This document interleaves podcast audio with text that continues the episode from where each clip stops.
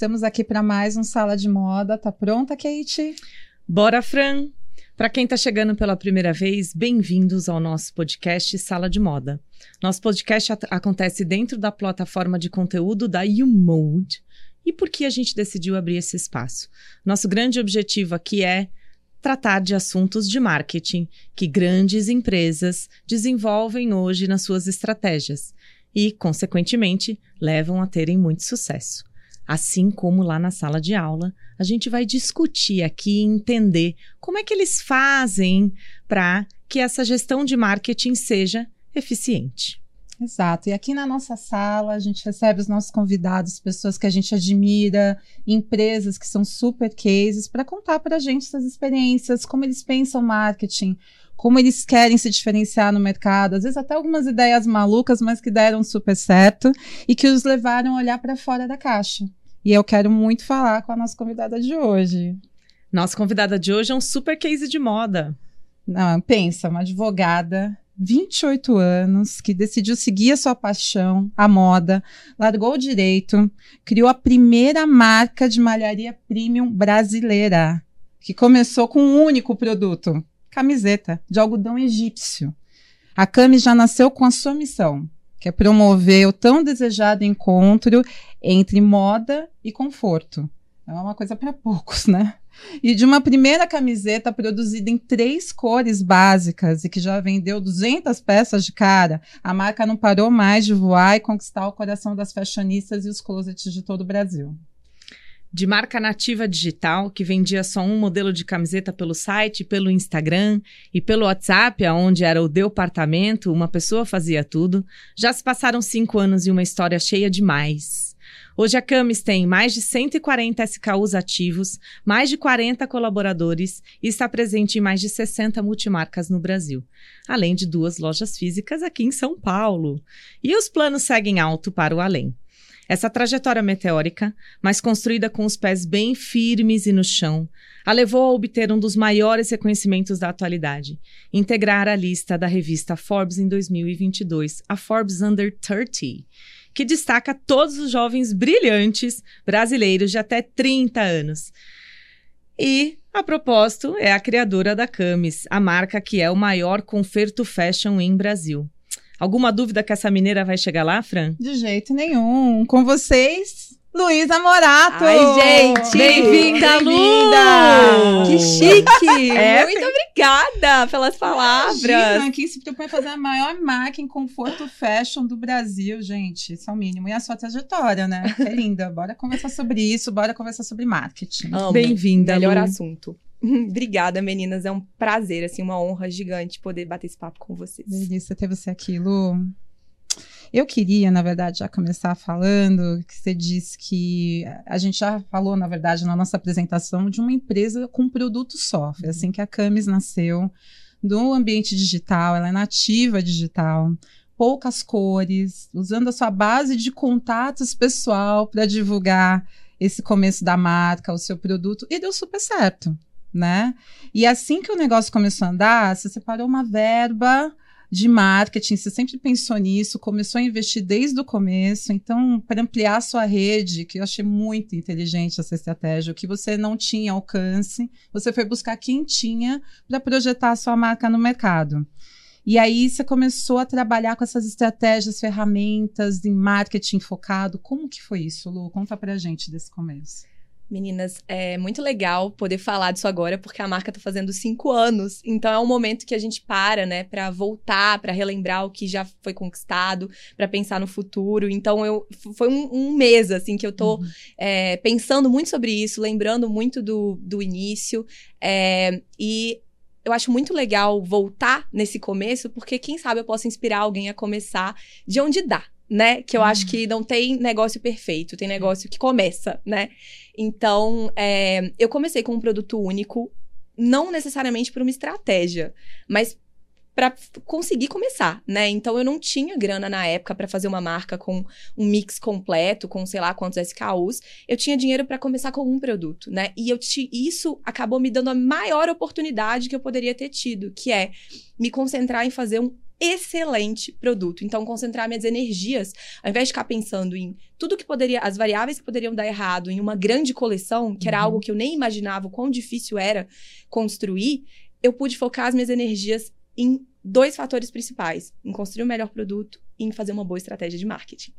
Então aí começa a minha relação com o marketing e aí começa a, a explica um pouco o porquê de uma estratégia bem sucedida. Eu tive tempo para pensar nisso. Eu não tinha 30 produtos, eu tinha um.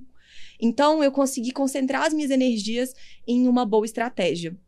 É, eu vejo muito marketing como difusão de ideias, né? Então eu acho que a- a- o marketing ele é a forma de uma marca, de, um, de, um, de uma pessoa, de um portal conseguir difundir aquilo é, que ela quer dizer para o mundo, né? E eu acho que a minha estratégia começou é, com bus a busca de alcance para poder difundir as ideias da minha marca. Então eu queria, eu tinha uma coisa que eu queria muito comunicar. Eu queria comunicar a liberdade vinculada à moda, eu queria com- é, comunicar o conforto atrelado ao estilo. Eu sabia o que eu queria comunicar. Mas o que adiantava eu ter uma boa mensagem se eu não tinha uma base pronta para poder receber essa mensagem? Então, a minha estratégia de marketing começa com, essa, com a construção dessa base, que foi evoluindo para uma comunidade e que no futuro se tornaria uma comunidade de clientes, né? Então, é, eu pensei desde o início desta forma e eu acredito que um fator determinante para que eu pudesse não só é, me concentrar em aprender o que eu precisava aprender para poder realizar isso, foi o fato de eu ter começado de uma forma simples Focada. estrutura simples, produto simples. é, isso me deu mais tempo para poder pensar no resto, né? E eu acho que se eu tivesse me colocado numa situação em que eu tinha um mix de produtos gigantesco, uma coisa que eu nunca tinha feito antes, eu não teria conseguido ter é, braço para poder realizar essa estratégia de uma forma estruturada. Com certeza. Agora a Fran começa a me matar, porque eu já começo a furar o roteiro. Mas é aquele momento em que, pegando um pouco do gancho, Lu, né, de você falar de. Eu, eu hoje, como empreendedora, acho que consigo, empresária, consigo ajudar novos empresários que querem entrar no mercado da moda. Lu, você veio do direito para a moda. Hoje, olhando para trás, você daria esse conselho para a Lu? Você fala, Lu, vem para moda. O Lu fica aí no direito, que é mais seguro, é mais confortável, menos, menos variáveis, né? Mais, mais tranquilo. Por que você veio para acredito- moda? É, eu vim pra moda, eu acho que foi o, o primeiro. A, a minha grande decisão nem foi pelo mercado em si. Eu acho que a moda foi o primeiro lugar onde eu consegui exercitar a minha liberdade.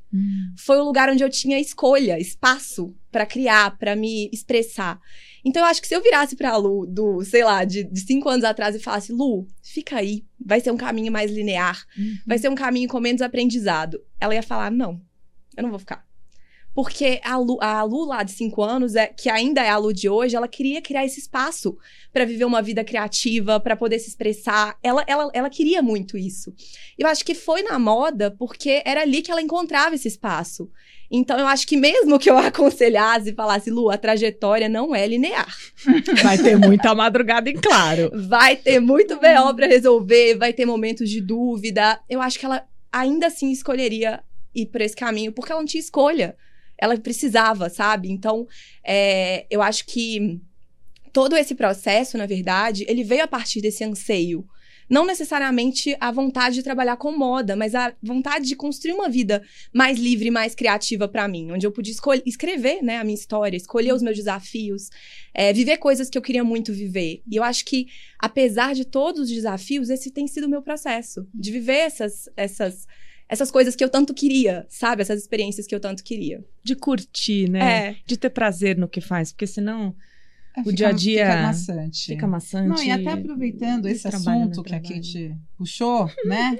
Mas é interessante mesmo, porque você teve sempre um fletezinho ali com a moda, né, Lu? Sim, você já tive. tinha ali um, um lado, não sei se você teve um, chegou a ter um blog, você trabalhava com amigas, né, nesse segmento assim, na internet. Então, assim, a moda é uma paixão literal da vida dela e ela nunca abriu mão, assim. Digamos que você foi na formação do direito, mas você sempre teve esse pezinho ali também, até que você terminou a faculdade falando, não, eu vou seguir a minha paixão mesmo, que é moda. Sim.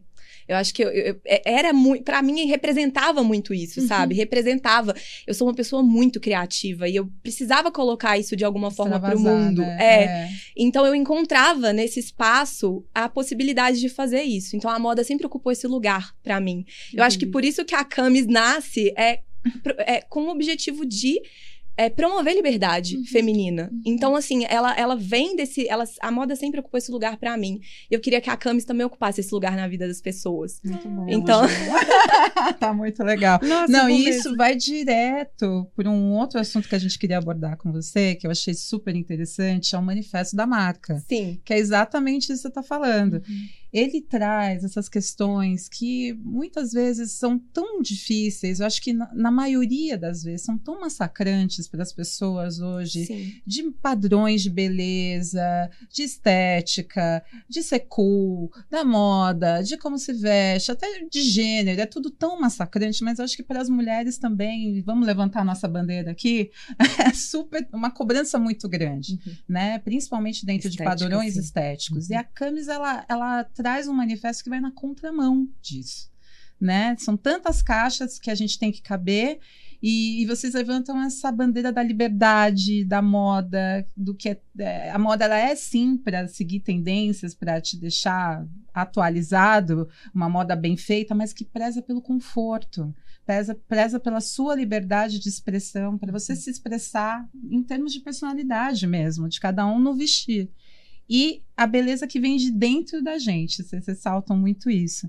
Então, como que esses conceitos são recebidos no mercado, Lu, dentro dessa, dessa abordagem de marketing, de posicionamento da marca, do seu público? Eu queria complementar, o como, na verdade, o como transcrever isso para a grande como audiência, isso, né? porque né? é tão bonito o posicionamento. O texto eu falo que ele é a coisa mais linda, é o parágrafo mais lindo de um projeto. Mas depois o como traduzir isso, né? E eu fui me emocionando ela falando do lado lúdico dela, porque eu lembrei de campanhas eu, de camis que vem na minha cabeça e vem a lua ali. E, uhum. eu, e, e, eu materializei ela criativa ali, eu entendi tudo. É. sempre foi o escape dela. Exato, né? então tá ali. Mas, mas pra quem conhece ela, volta bora pro, pro manifesto. manifesto. É, não, e aí, aí até parece também que eu sou uma pessoa que não sou ligada em número, estratégia é, e crescimento. Super. Mas eu acho que essa minha dualidade é também o que é o meu negócio. É uma empresa que é orientada para crescimento para número, que tem um resultado exponencial e ao mesmo tempo se preocupa em ocupar esse espaço diferente, em se posicionar de uma forma diferente do mercado. E principalmente traduzir isso em forma de experiência, em, em forma de, é, de produto, né, para nossa cliente. Uhum. Então, eu acho que a, a, empresa também traz essa dualidade. Aí eu entro na pergunta principal, que é como trazer isso, né, como realizar esse, esse manifesto e como se aproximar cada vez mais de, de ser aquilo que você quer ser, é. né?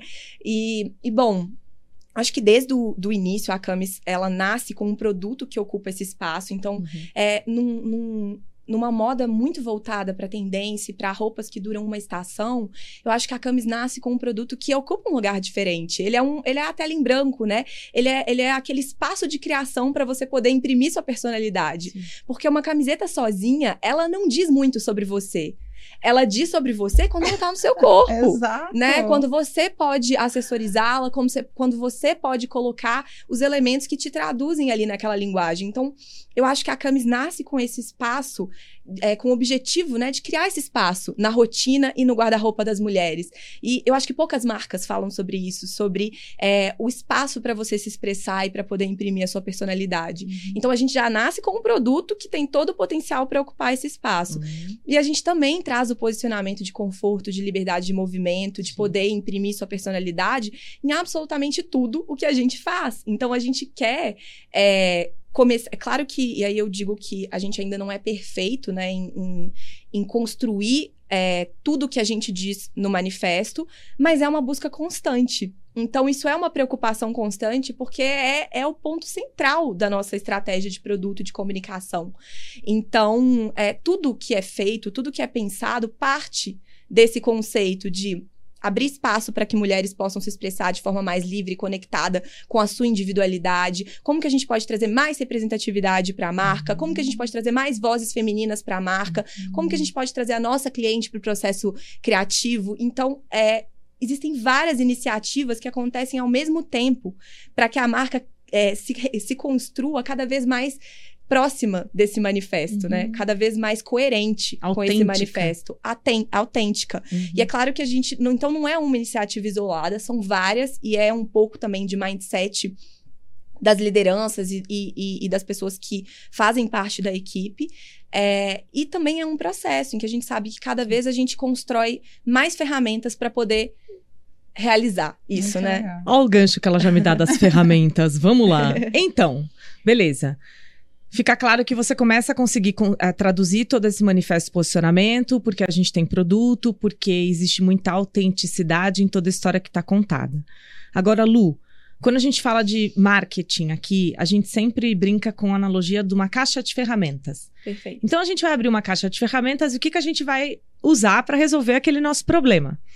A gente queria saber o que, que você já usou que não deu certo, o que você não usa mais. Então, fazer evento não faço mais, é, fazer isso não faço mais. E isso aqui a gente faz, a gente faz influenciador pra caramba porque dá certo. E é muito bom. Então, conta pra gente um pouquinho da caixa de ferramentas ali, o que, que vocês usam. É, é legal aproveitar essa deixa para falar que não tem manual e não tem receita de bolo. Tipo, isso aqui me levou até esse resultado. E, e acho que uma coisa que a gente que eu procuro exercitar muito é esse desapego ao que já foi feito, sabendo que o que foi feito hoje não me leva a dar o próximo passo, né? Então, a gente sempre olha para o passado, olhando o que já deu certo e o que não deu, mas desconfiando se aquilo ali vai continuar para o futuro, vai continuar seguindo esse mesmo padrão. Então, eu vejo muito essa caixa de ferramenta como algo vivo. Então, às vezes, uma ferramenta que eu testei há três anos e não funcionou, hoje ela pode funcionar. E às vezes, uma coisa que eu testei ontem e que deu muito certo, não vai me levar para o próximo passo. Então, eu, eu, eu enxergo. Não só o marketing, mas essa caixa de ferramentas dessa forma. É, e, e mais um ponto também que eu acho interessante falar. Muita gente reclama da mobilidade dos canais e, e- e do momento é, difícil que a gente vive em, em prever né, a próxima tendência, a próxima rede social, a próxima estratégia de comunicação e o próximo canal. Mas eu acho isso maravilhoso. eu acho que isso abre, eu vejo isso de uma forma completamente diferente. Eu acho que isso abre possibilidades, principalmente para uma marca de moda que não tem tantos canais assim. Se a gente for parar pra pensar, a gente não pode vender na banca de revista. É. Eu acho que isso abre uma possibilidade de distribuição e difusão de ideias que é, é sem precedentes. Então, eu- eu- o meu hábito é reavaliar o tempo todo. Tem uma coisa nova, ah, não concordo, acho estranho. Cara, vamos testar, vamos fazer, vamos fazer um piloto, vamos ver se funciona. Ah, fizemos uma coisa ano passado, não funcionou. Quer testar agora num novo contexto? Então, eu, eu tenho esse hábito de, de duvidar muito do que já foi feito e de, de repensar estratégias que não funcionaram para ver se elas funcionam num outro contexto. É, e para mim, nada se perde. Assim, o, o, o que a gente perde é de não testar. Você tá certíssimo. E isso para mim é muito importante. Mas pensando em. Vou, vou pensar aqui em pelo menos duas estratégias que eu considero que são muito importantes para uma marca que está vivendo aí essa transformação tecnológica. É, acho que uma que para mim é, deu, dá muito certo e sempre deu muito certo é a o canal influenciadora, né? Porque eu vejo a, a influenciadoras como canais de distribuição Uhum. de conteúdo, Mídia. mídia, exatamente, canais de distribuição de mídia. Uhum. Então, essa é uma estratégia que, pra mim, ela sempre foi muito importante, ela continua sendo muito central no- na minha distribuição de conteúdo, Uhum. principalmente porque é, hoje o nosso perfil marca não consegue. É, atingir o número de pessoas, nem que já, já me seguem, né? Claro. Não- Eu não consigo distribuir as ideias que eu preciso nem para minha própria base. Uhum. Então, as influenciadoras, elas não só atuam é, junto à minha marca como um canal de, para novos públicos, mas também como um canal para o meu próprio público, do- de reimpacto do meu próprio público. Uhum. Então, é, eu vejo a estratégia via influenciadoras como algo muito completo. Então, é uma estratégia de conversão, é uma estratégia de novos públicos, é uma Uhum. estratégia de, uma estratégia de reimpacto. Então, para mim, ela é muito fundamental para quem está vivendo esse boom de mudanças em social media e canais de mídia. É, associada à estratégia de ads. Então, para mim, essas duas estratégias conjugadas, elas funcionam muito bem. E para quem entende aí os conceitos de marketing digital, de funil de venda, e é, ela, ela funciona muito bem nessa lógica, ela acelera o funil e você consegue trazer pessoas cada vez mais preparadas para compra para dentro da sua base. Então, eu acredito muito nisso. Acho que falar com uma audiência qualificada, falar com uma audiência que já entende a linguagem é, daquela pessoa que está falando sobre a marca é muito mais eficiente do que falar para um público novo. público frio como marca. Uhum. Então, para mim, essa é uma estratégia muito central. É, agora eu tô pensando algo que não deu. Ah, eu vou falar mais uma. Os grupos focais de cliente. Porque Sim. aí já é uma estratégia física, né? Não Uhum. é uma estratégia tão do Uhum. marketing digital. Mas para mim, ela é, acho que o, pra- o passo mais próximo que a gente dá em relação ao nosso manifesto, que é colocar o, a cliente para dentro do processo, sabe? Se eu quero, se eu quero é, trazer soluções para mulheres se conectarem mais com a forma como elas se vestem, se vestirem de forma mais autêntica, eu preciso ouvi-las. Uhum. Então a gente tem esse processo de grupo focais de clientes frios e quentes em que a gente escuta o que as nossas clientes e o que pessoas que talvez não compraram mais da marca ou que compram pouco têm a dizer sobre o nosso produto e sobre a nossa comunicação. E a partir disso, a gente faz diferente. A gente ouve, a gente reformula e a gente traz para dentro do nosso processo a nossa cliente. E foi muito legal, porque a gente postou um- um- um é um recap dos nossos cinco anos no Instagram. E aí uma cliente comentou: Putz, eu acho muito legal, porque eu participei de um grupo de clientes há X tempo e eu sugeri que vocês colocassem a medida de- do quadril na tabela de medidas de vocês do site. E vocês colocaram. E eu achei isso muito legal, eu me senti prestigiada.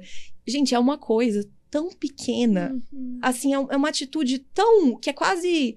Cara, não é, a gente tem que fazer, sabe? A gente tem que fazer é o mínimo que a gente tem que fazer. Mas é significativo. Mas né? é muito simbólico de como É. a gente trabalha dentro da empresa. Não. E é, para mim, é a segunda estratégia. Muito bom. E agora, acho que de estratégias que não deram certo. Muita, acho que todo dia tem uma, gente. Acho que eu, eu, eu, eu não quero falar uma que não deu certo, porque eu não quero estimular ninguém a não testar. Não fazer. É, Mas, mas, é parte do processo, né, Lu? É parte digamos do assim. É processo. uma tentativa quando você nunca sabe o que vai acontecer no final, mas pode dar certo, como não, sempre tem o 50-50. E dentro do processo, por tudo que você está falando também, é muito orgânico, né? Muito orgânico, você está atenta vivo. o tempo todo, sua empresa é viva, é um organismo vivo, e você está atenta à sua empresa, ao seu cliente, ao mercado.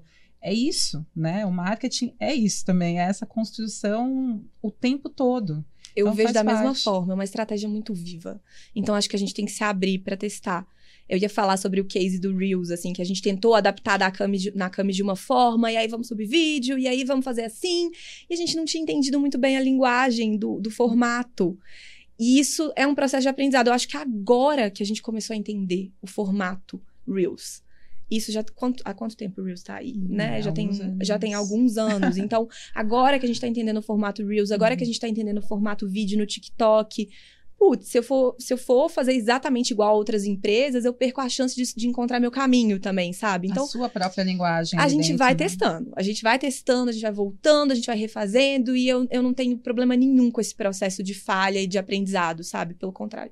Eu sou muito Certíssimo. aberta a ele. Tá certíssimo. Inclusive, a gente estava falando de influenciadoras agora, quero continuar nesse assunto um pouco, porque Bora. é um case muito bacana da Uhum. Camis. Então, Sim. vale a gente falar sobre isso um pouco mais detalhado como estratégia de marketing em si, porque as influenciadoras elas acabam sendo a personificação dessa pessoa que você cria, né? E, e elas, obviamente, ajudam a impulsionar as vendas, elas emprestam ali para a marca que elas também acreditam, que elas também se identificam, a credibilidade, o público, o acesso a, a outros ambientes que talvez você não conseguisse chegar naturalmente com a sua marca. E, e, um dos cases que eu acho muito bacana no segmento é a collab que você tem com a Francesca Monfrinati, que é incrível. Sou fã do trabalho da Fran Eu e também. dela como pessoa também. Mais recentemente, vocês também tiveram collabs com, com outras influenciadoras. Eu vi também da Priscila Quaresma.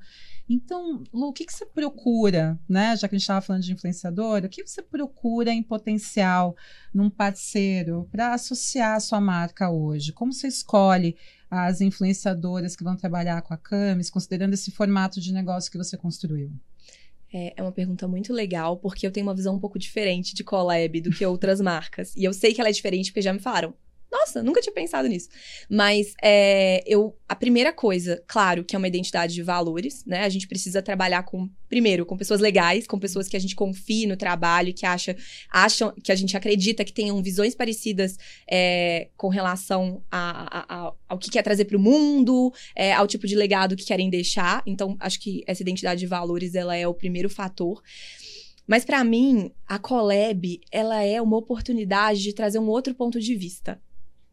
A Collab para mim serve para isso, assim. Então é claro que eu quero ter uma pessoa legal, que eu quero ter uma pessoa descolada, que eu quero ter uma pessoa que é, agregue, mas eu quero que ela, ela tenha um olhar diferente também. E se eu tô falando de trazer peças essenciais para mulheres, o que é essencial? Cada pessoa tem uma visão sobre o que é essencial. Então, o meu objetivo com as collabs é trazer novos pontos de vista e explorar esses novos pontos de vista.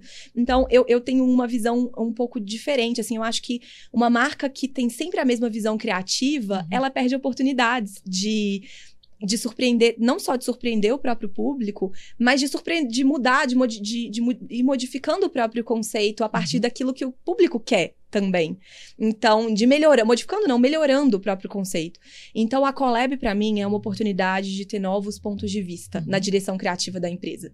Collab para mim é sobre isso. E as influenciadoras participam desse processo com você, Super. desenvolvimento do produto? Elas participam de tudo. Elas provam as pilotos, elas participam.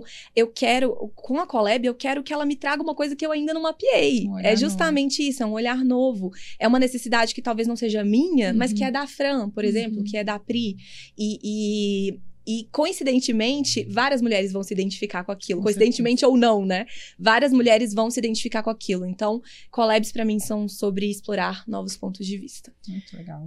A gente falou bastante de digital, né? A marca é nativa digital, mas você tem duas lojas físicas hoje.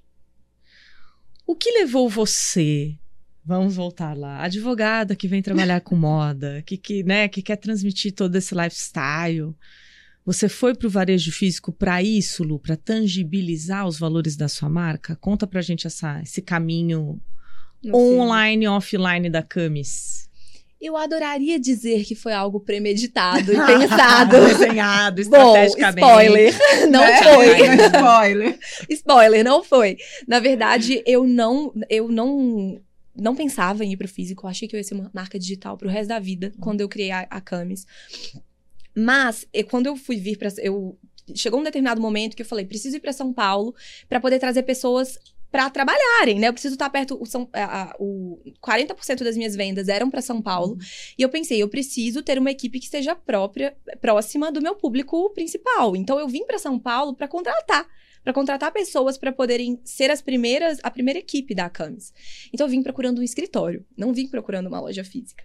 E aí, eu não sei se talvez seja uma manobra do destino. Eu achei uma loja que tinha um mezanino. E a loja tinha o mesmo preço Olha. do aluguel de um escritório. Hum. E aí, eu logo pensei, na minha cabeça ingênua: põe roupa para vender embaixo. Adoro. Trabalho em cima, vou pagar o custo. Maravilhosa. Vamos otimizar esse espacinho é. Vamos otimizar essa necessidade, unir o útil ao agradável. A mineirinha dando um jeitinho. Gente, dando jeitinho. mal eu sabia que eu estava inaugurando um novo canal. Olha com outros, outro modus operandi que eu não sabia nada sobre. então, assim, mais uma vez, quebrando a cara e descobrindo que não era bem aquilo que eu pensava. Quanto tempo a Camis tinha nessa época, Lu? A Camis tinha um ano. Um ano de operação. Um ano de operação. E, e assim, eu olho para trás e falo, graças a Deus que eu não sabia.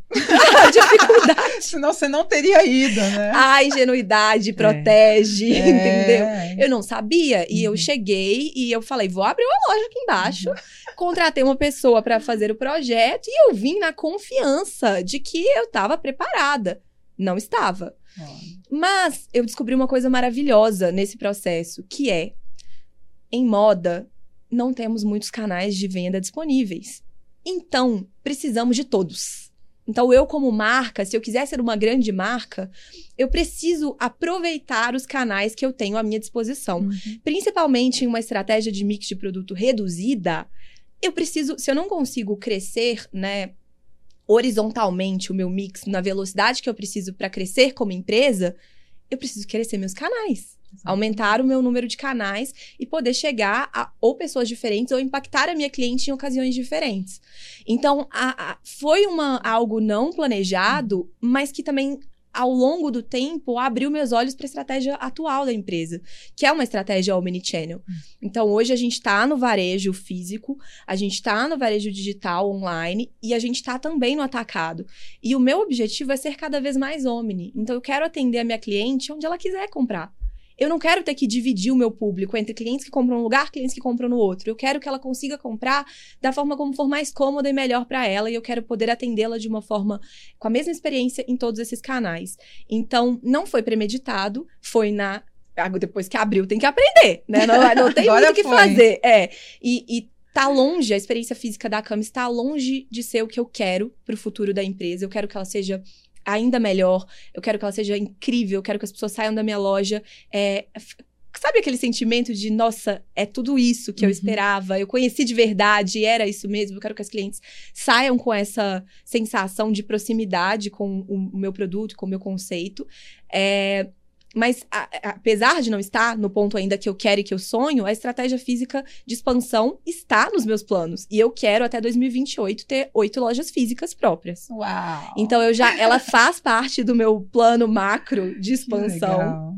Já sei até onde eu quero, uhum. eu quero abrir essas lojas e eu já tenho estratégias engatilhadas para uhum. estreitar relacionamentos com cada um desses canais. Uhum. É, mas, assim, como que às vezes a gente toma determinados riscos sem saber e aquilo abre uma outra possibilidade pra gente. Então, longe de, de querer incentivar alguém a fazer loucuras. mas, às vezes, o que a gente acha que é só um, um, é, um, um aproveitamento de espaço para poder é, pagar um custo se torna um portal para uma outra estratégia que a gente nem imaginava. É sair da zona de conforto, é, na verdade, né? Totalmente. Eu acho que se arriscar um pouco no seu business, no seu segmento, faz parte. É, talvez o que você falou, um pouco da ingenuidade, da falta de experiência te proporcionaram isso também, te motivaram a seguir nesse caminho, mas felizmente tem sido um caminho bem sucedido e você está trilhando as coisas muito bem. É, não era Sim. a imagem que me parecia. Quando Ai, a gente foi é. falar com a Lu, eu achei que ela era tão assim, nossa, tudo planejado, começou organizado. Com uma camiseta, pois é. três cores, nada arriscada. e aqui a gente está vendo que ela é essa explosão, é. maravilhoso. Por isso que eu me emocionei, porque eu, eu tive a oportunidade de conhecer a Lu bem no começo da marca, conheci exato nesse um ano. É, ela, diferente de muitos empreendedores, foi atrás do conteúdo que ela não tinha, então a gente se conheceu em sala de aula. Porque ela falou: eu não entendo de marketing, não entendo de marketing de moda. Vou ter que beber disso. Eu sei o que é influenciador, eu sei o que fazer, mas agora como é que constrói? Então, apesar de parecer tortuoso, é, foi muito, muito consciente cada decisão e cada passo da Camis para estar tá onde hoje ela está. Assim, eu vendo de fora vejo muita consciência, muita maturidade é, muita. e muita muita solidez em cada movimento que você faz. Você não faz nada sem pensar. E aí eu queria abrir para a pergunta de produto, porque, né, nascemos com produto e hoje temos muitos produtos. Vamos lá. Que produto! Não dá nem para falar de uma coisa só, porque primeiro eu queria saber por que camiseta? Vamos porque começou por com camiseta. Qual que foi a sua escolha, Lu? Por quê? Bom, é, acho que primeiro de tudo, foi a viabilidade. Então, o que, que eu conseguia fazer naquele momento com o recurso que eu tinha. Uhum. Mas também veio de uma dor minha, pessoal. Uhum. Então, eu era uma advogada que não gostava de me vestir como uma advogada. Eu tinha muita dificuldade de aceitar aquele dress code corporativo, de camisa de seda, Careta. de cetim. Com... Eu tinha muita dificuldade. Eu, eu tenho uma história muito engraçada que o meu chefe, na época do escritório que eu trabalhava, eu brigava muito com ele, porque eu queria usar mocassim, eu não queria usar salto. Uhum. A gente tinha essas discussões, assim, de eu não vou usar salto. Ele, você tem que usar salto. e aí eu falava, eu não vou usar salto, você tá de mocassim, eu posso usar mocassim também. e aí ele, Boa. era só o que me faltava, a líder da CUT dos estagiários. do dress code em prol do, do, melhor dress code para os advogados. Foto, pelo amor de Deus, era porque bom. a mulher tem que ficar com o pé esmagado naquele salto o dia inteiro. Gente, não. era uma luta real pra mim, tá? Eu ficava, eu não vou, eu ia no RH e falava, se eles podem usar mocassim, eu também posso. maravilhosa, levantando bandeiras desde sempre. A estagiária, gente. Meu, meu chefe hoje deve olhar e falar: Meu Deus. Essa daí não ia dar certo aqui mesmo. Ainda não, bem que ela foi embora. o caminho dela. Ainda bem que ela foi embora, tá aqui até hoje. Mas enfim.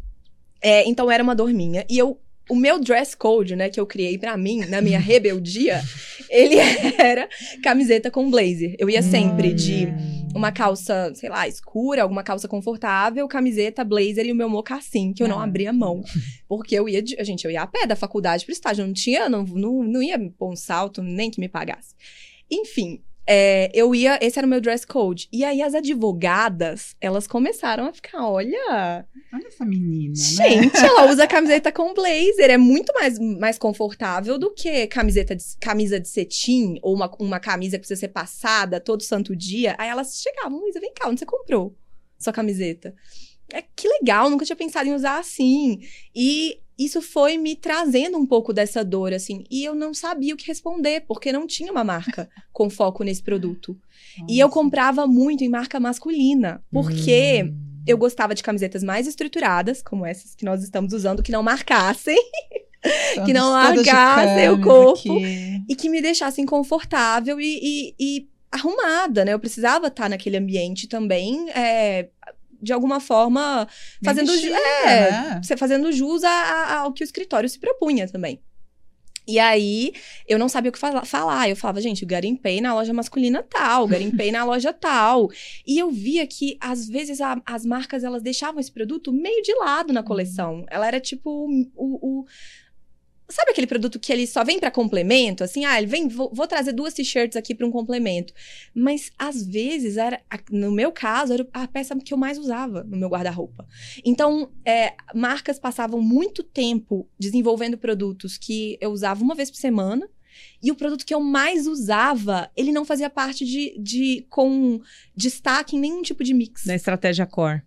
Uhum. da estratégia core. Uhum. Então, eu, eu tinha essa dor, eu entendi que isso era um padrão de mercado, não existia. E quando a gente pensava em marcas mas- masculinas, já existiam marcas voltadas para dress code confortável, dress code com tecnicidade, com anti-odor, com anti, não- uma- roupas que não amassam. Essa praticidade já existia no dress code masculino. E aí eu, eu comecei a pensar, será que não existe demanda para isso ou só não existe interesse em começar uma história é, com essa mesma pegada pro vestuário feminino.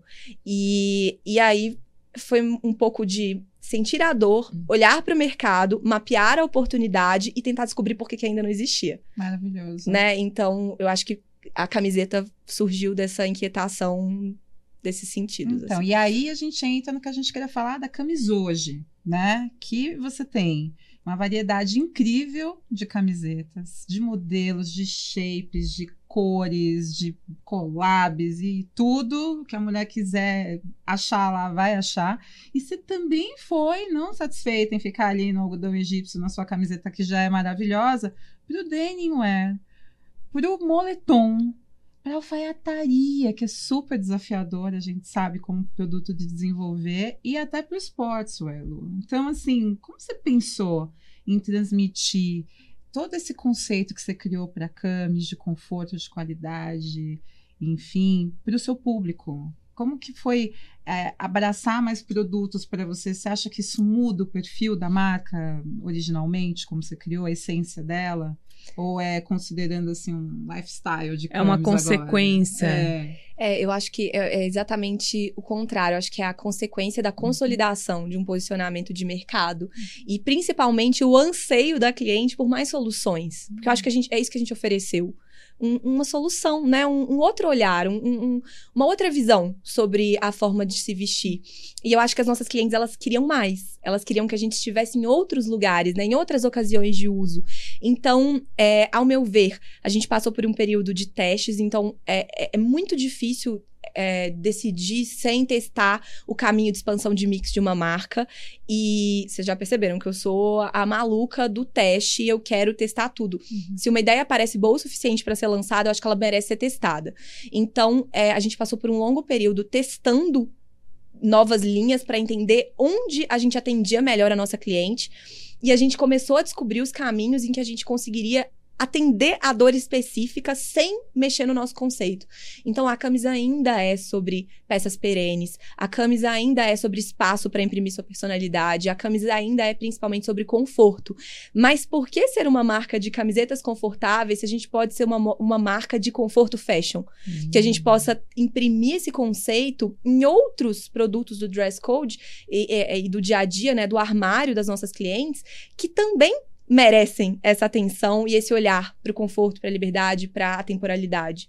Então, eu, eu, vejo muito como uma consolidação de um conceito e também como uma, uma grande realização de sonhos, porque eu queria poder trazer mais soluções. Queria poder trazer um blazer. Eu acho que o dia que eu vi o primeiro blazer da Camis, eu, para mim foi um super reconhecimento, porque é foi uma né? trajetória para chegar até aqui. Uhum. Não, eu não, eu não, eu foi um momento que eu consegui trazer isso para o mundo. Então, é, eu vejo como uma consolidação de um conceito que foi trabalhado todo esse tempo e também como um, um, uma grande abertura para testes, para entender onde a gente vai atender melhor a nossa cliente. E agora a gente tem muito mais essa visão do que um ano atrás. Então a gente sabe o que a nossa cliente quer, a gente escuta muito, a gente escuta feedback, a gente colhe é, os resultados daquilo que foi feito. E agora a gente tem uma visão muito melhor da estratégia dos próximos cinco anos. Então a gente teve um momento de abrir muito mix, Agora a gente entendeu o caminho uhum. e agora a gente vai numa direção bem consistente uhum. para os próximos cinco anos.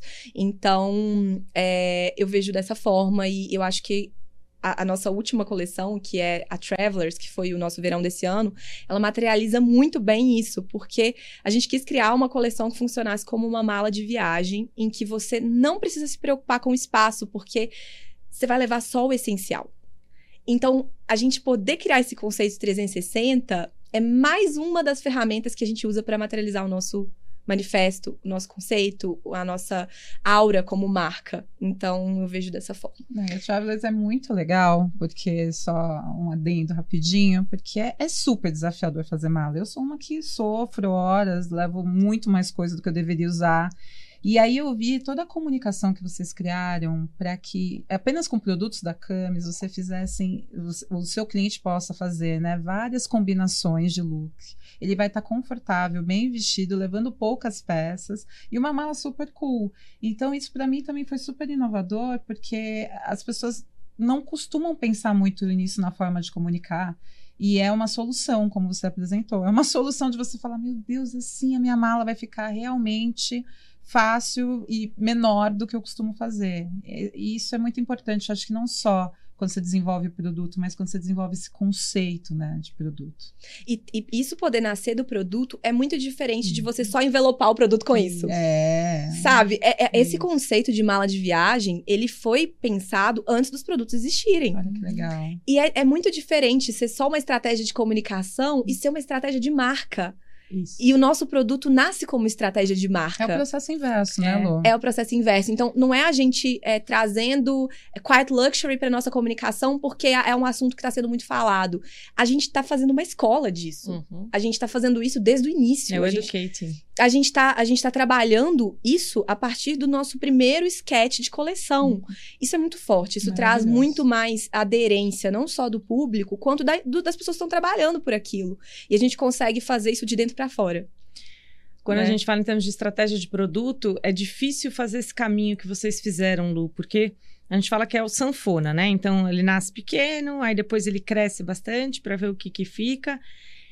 E depois o desafio, o, a, a, grande dificuldade é você cortar. É Sim. É você de fato falar: não, isso aqui é o que funciona para minha marca. Você fez isso em dois anos. Tem marcas que demoram 30 anos, 20 anos para conseguirem fazer essa limpeza de mix. E quando vão fazer a limpeza de mix é tarde demais, né? Então, infelizmente, se apegam a coisas por quê? Porque a estratégia de marca não está clara. E no teu caso, como Camis, marca está muito claro, né? Isso fica nítido lá no produto. Nossa, isso que você fala é maravilhoso, porque é, é, é, muito importante, porque é, é, quando você não tem muitos recursos à sua disposição e, e é, a gente está aqui tentando crescer por conta própria, uhum. é essa eficiência de mix é o mais importante. É central. É. Eficiência nos processos, eficiência de mix é algo central para o crescimento. E aí, é, nesse caso, não tem, é, não é nada ao acaso é realmente proposital. Porque a gente precisa crescer, a gente precisa concentrar os nossos recursos onde vai nos gerar crescimento e, e ao mesmo tempo, atender a necessidade da nossa cliente. Então, não tem é, dúvida. Pra gente não tem dúvida. A gente sabe o que precisa sair, a gente sabe o que precisa ficar e a gente sabe o que a gente precisa fazer para chegar no resultado que a gente quer. Isso é uma decisão racional, né? E a gente tem que tomar essa decisão racional em produto, porque se envolve emoção, o bicho pega. Mas a Camis não é só razão. E a gente queria saber, Lu, se teve alguma coisa que aconteceu nesses cinco anos de Camis que tocou o teu coração. Algum depoimento de cliente, algum produto que você lançou, uhum. enfim, alguma. Qual foi a maior realização que a Camis te trouxe? Nossa, foram muitos momentos, assim. E, e, e, é engraçado porque a gente falou sobre a Forbes aqui e é um marco muito importante, mas quando aconteceu, eu percebi que a recompensa está muito mais no dia a dia do que em um fato, né? E, e é muito legal, é um, é um refresco, assim, é um reconhecimento. Mas a, a gente vive momentos de, de decepção e desespero e, e, momentos de muita muita realização no processo, tipo no dia a dia, ali terminando o dia, fechando o computador no final do dia. E eu acho que esses pequenos momentos, eles são os que nos abastecem e nos motivam a dar é, os próximos passos. Teve um fato que foi muito importante, que é, me trouxe muita consciência também sobre o meu projeto e o tamanho que ele estava tomando, porque a gente não vê muito. Eu, eu, pelo menos, eu sou muito imersa no projeto em si, no processo. Eu não consigo entender muito o tamanho do que eu tô criando e, e para mim não tem essa linha final. É. Não tá, eu, eu não tô aqui, sabe? Não tem uma linha de início e uma linha de final. Só tem eu e a empresa e eu vivendo o meu processo e amadurecendo junto com a empresa. Então eu não consigo ter essa consciência do tamanho do negócio que eu tô criando. Eu vejo muito mais como cara, eu tô no caminho. Eu vejo assim. Então tem alguns, algumas coisas que nos trazem um pouco para essa consciência. Teve um fato que foi quando eu fui colocar a plaquinha de Soon na loja física, na primeira loja física da Lorena, que é, eu saí da loja e aí uma cliente, tipo, pegou na minha mão, assim, uma pessoa passando na rua. Vai abrir camis aqui? Aí eu, vai! Aí ela, meu Deus, esse dia já tava bom, mas hoje o dia foi ainda melhor. Gente, eu não acredito, vai abrir camis aqui! E ela ficou assim. E aí eu falei, gente, eu tenho cliente. Elas me eu tenho fãs. Eu tenho cliente. eu nunca marca. tinha conhecido. Eu era uma marca digital, eu nunca tinha conhecido uma cliente. Que legal. E aí eu falei, eu tenho cliente. E ela tá passando na porta da minha loja. falei, nu, eu tô no lugar certo. tipo, eu tomei uma boa decisão, né? Legal. Pode não ter sido proposital, pode não ter sido tão estratégica, uhum. mas é, é, eu, eu me senti tomando a decisão certa, sabe? Uhum. Falei, eu tô no lugar certo, tô na hora certa, aqui. Uhum. É onde eu tinha que estar, tá, vivendo esse processo louco de aprendizado. Que legal. Acho que esse fato é muito bom. E eu acho que o segundo é foi a, o lançamento do Mix Novo, assim. A primeira vez que eu, lance, que eu vi o nosso blazer, a primeira vez que eu vi a nossa camiseta, né? É, que eu, que eu consegui ver, tipo, o conceito e, e, tipo, realizando uma coisa que talvez eu quisesse lá no início, mas não era viável. Uhum. E, tipo, isso traz uma, uma consistência muito grande para o processo, porque a gente vê que a gente está realizando, isso. né? A gente está a gente tá caminhando. É verdade. E tá longe de ser o final do caminho, mas é uma trajetória, né? E é, e é legal olhar para ela e ver que ela não está no mesmo lugar. Tá num lugar diferente. Isso é muito bom. Muito bom, Lu. E falando um pouquinho de cliente, já que você acabou de falar, inclusive, dessa emoção de encontrar uma cliente fisicamente, que deve ser o máximo mesmo. Como é você pensa essas experiências de cliente dentro da sua marca hoje? Porque a gente sabe que isso é um grande desafio para uhum. quem empreende, para quem tem uma marca, que é manter o cliente próximo, fidelizado, identificado. Como que você pensa esse, isso no seu dia a dia na Canis? É, a gente nasceu com um foco muito grande na experiência de produto. Então, é, a obsessão por entregar o melhor produto que a gente queria, que a gente podia e, e, atender as expectativas que são geradas através das estratégias de comunicação sempre foi prioridade um dentro da empresa, sempre foi o nosso foco. Mas com o passar do tempo e, e o ganho de estrutura, a gente começou a entender que a gente precisava de mais, né? A gente precisava construir um bom canal de atendimento, a gente precisava prestar um bom serviço na experiência do digital, na experiência do físico. Então, aos poucos, essa estratégia que nasceu com a experiência de produto foi amadurecendo, né, para a estratégia dos, de, de experiência do cliente em todos os pontos de contato é, com a marca. Então, é, garantir que esse posicionamento seja traduzido no atendimento tem sido a nossa prioridade dos últimos anos. Então, uhum. se eu tô vendendo, eu tô, eu tô falando de conforto, eu tô falando de uma experiência livre, preciso de um atendimento confortável, preciso de uma, uma, uma experiência de compra online confortável, eu preciso de uma loja confortável. Então, esse tem sido o nosso processo de aprendizado. E eu confesso que a experiência física, para alguém que vem do digital, é muito desafiador. A gente quebra muito a cabeça, a gente pensa e repensa mil vezes uhum. como é, surpreender e trazer isso do digital para o físico. Uhum. E esse tem sido o nosso foco dos últimos anos. E a gente consegue, através dos feedbacks, entender que a gente tem conseguido que os nossos clientes se sintam confortável nas experiências, se sintam confortáveis nas experiências e nos pontos de contato com a marca. Então, é, eu acho que agora o próximo passo seria como trazer o nosso posicionamento e o nosso lifestyle para essa experiência. Uhum. Então, é sair um pouco mais de formar esse time, formar essa estratégia uhum. de atendimento para encantar mais, surpreender mais, trazer o cliente para mais perto. Uhum. Então, é, eu, eu, trouxe um pouco do que foi o primeiro, o que a gente sente que já está conquistando e o que a gente quer ver para o futuro. Então. A Fran perguntou de CRM e eu queria pegar uma última ferramenta para a gente conversar aqui, que é e-mail marketing. Por quê? Porque Ai, eu dou em sala de bom. aula o exemplo da Camis de e-mail marketing. Aluninhos. É verdade, eu vou lá e coloco o e-mail marketing, eu clico no e-mail, é um eu mostro para todo mundo. Então, a construção, o formato do e-mail é fantástico, a frequência é maravilhosa. E eu queria saber, na tua opinião, o que você acha dessa ferramenta, Lu? Porque é uma ferramenta muito discutível. É, ela é polêmica. Polêmica. É. Não é? Então, o que é e-mail marketing na Camis? é, hoje, que já bidicou, da, já, já tirou da estratégia, exato. Eu, eu acho uma ferramenta maravilhosa, desde que ela seja trabalhada com o mesmo cuidado dos outros pontos de contato. Isso porque é, não existe diferença, é tudo uma grande coisa. É, o, o, ponto de contato do cliente com o seu mail marketing, com o seu Instagram, ele tem que conversar e dizer a mesma coisa. Então não adianta eu ter um mail marketing, ah, aquilo ali é canal de promoção. Putz, todo mundo tá lá, quer ver isso, você tá segmentando, você tá buscando entender o que que seu cliente que tá ali, a audiência que você conquistou nesse espaço, o que ela quer ver.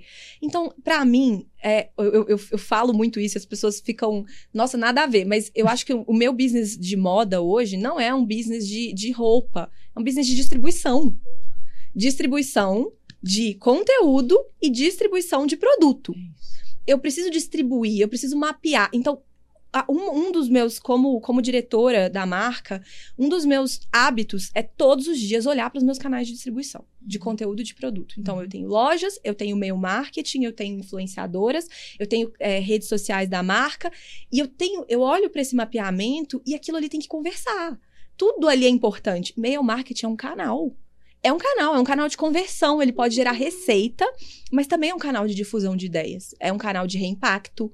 Então, é, o que, do que adianta você ter um canal que não tem essa importância para você?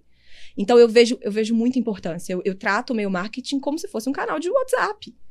Para mim, aquilo ali é todos esses canais fazem parte da minha estratégia de distribuição. Seja de conteúdo, seja de produto. Então, esse é meu negócio. Meu negócio é distribuição.